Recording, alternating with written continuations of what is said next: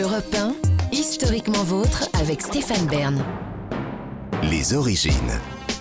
Pour conclure cette émission, on remonte aux origines, toujours avec Jean-Luc Lemoyne et Virginie Giraud, et surtout avec vous, David Castel-Lopez, sans perdre de temps, puisque vous nous racontez un objet qui avait une durée de vie limitée, le Tamagotchi.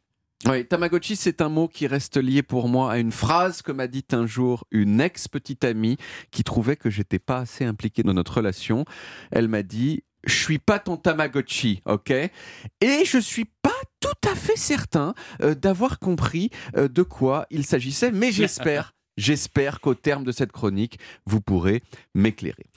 Bon, je ne suis pas absolument certain que déjà tout le monde sache ce qu'est un Tamagotchi.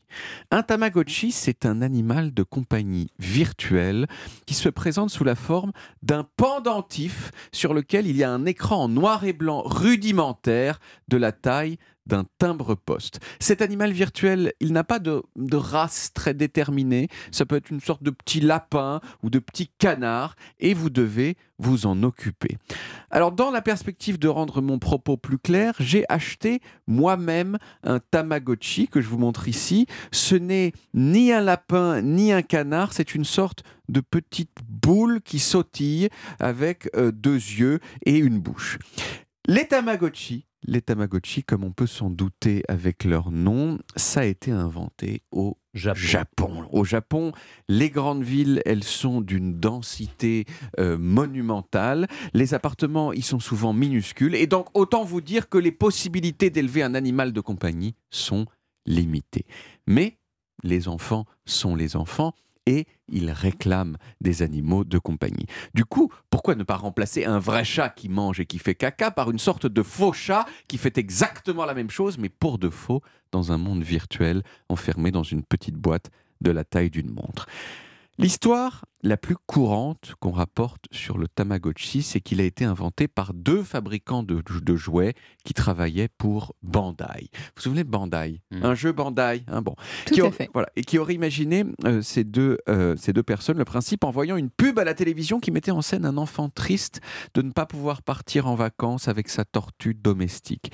Ils auraient parlé entre eux en se disant, en gros, vas-y, on n'a qu'à faire des Tamagotchi. Bon, il y a beaucoup de conditionnels euh, dans cette histoire, ce qui est étrange vu que c'est une histoire d'une banalité très très intense. Hein. C'est un peu comme si je disais euh, hier Stéphane aurait mangé des cornflakes ou pas. À l'heure où je vous parle, les sources divergent. Hein. Voilà, c'est bizarre quand même de mettre autant. De... Mais voilà, en tout cas, c'est les meilleures informations dont je dispose pour les origines des Tamagotchi. En tout cas, le jeu est sorti en novembre 1996 au Japon et l'année suivante aux États-Unis, en France. Ça a eu beaucoup de succès, mais c'est un succès que personnellement, j'ai du mal à m'expliquer. Parce que le Tamagotchi, c'est rudimentaire à un point qui donne envie de crier. Alors même que déjà, en 1996, quand il est sorti, eh bien, il existait des jeux vidéo super bien faits, avec des graphismes, de la couleur, tout ça. Le Tamagotchi, en fait, si on réfléchit, ça a eu un succès à cause d'un principe simple qui est l'addiction.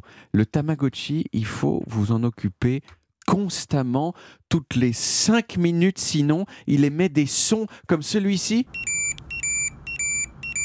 Insupportable tout le temps. Et ces sons, ils sont faits pour vous demander en gros deux choses. Soit euh, donnez-moi de la nourriture, soit nettoyer mon caca, soit, troisième chose on pourrait dire, soit euh, jouer avec moi. Voilà, parce que sinon le Tamagotchi, euh, il est submergé par son propre caca ou alors par son propre ennui et il meurt. Et donc dans les années 90, il y avait des gens en classe qui écoutaient plus rien à ce que disait le prof parce qu'il fallait appuyer sur les boutons de leur Tamagotchi. Avec en plus ce truc un petit peu violent que l'animal, de toute façon, enfin l'animal virtuel, finit par mourir.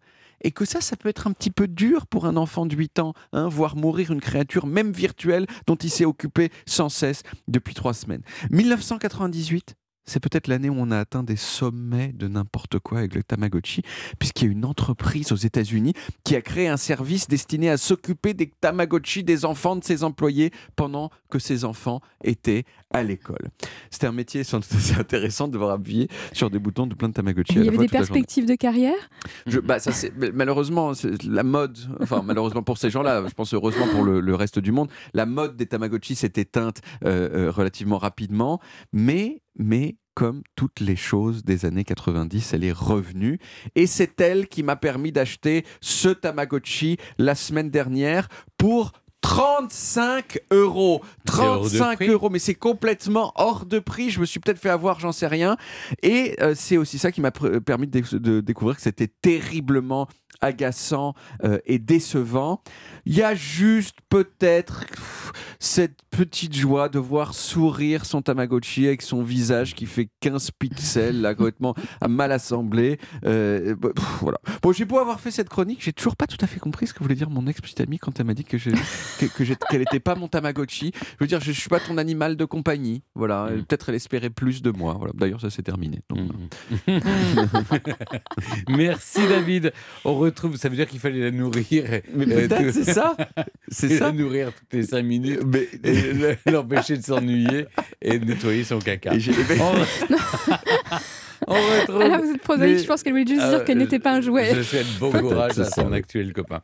On retrouve les origines en podcast sur toutes les applis audio et en vidéo sur YouTube, Dailymotion et sur le site europe Vous pouvez également retrouver toutes nos émissions.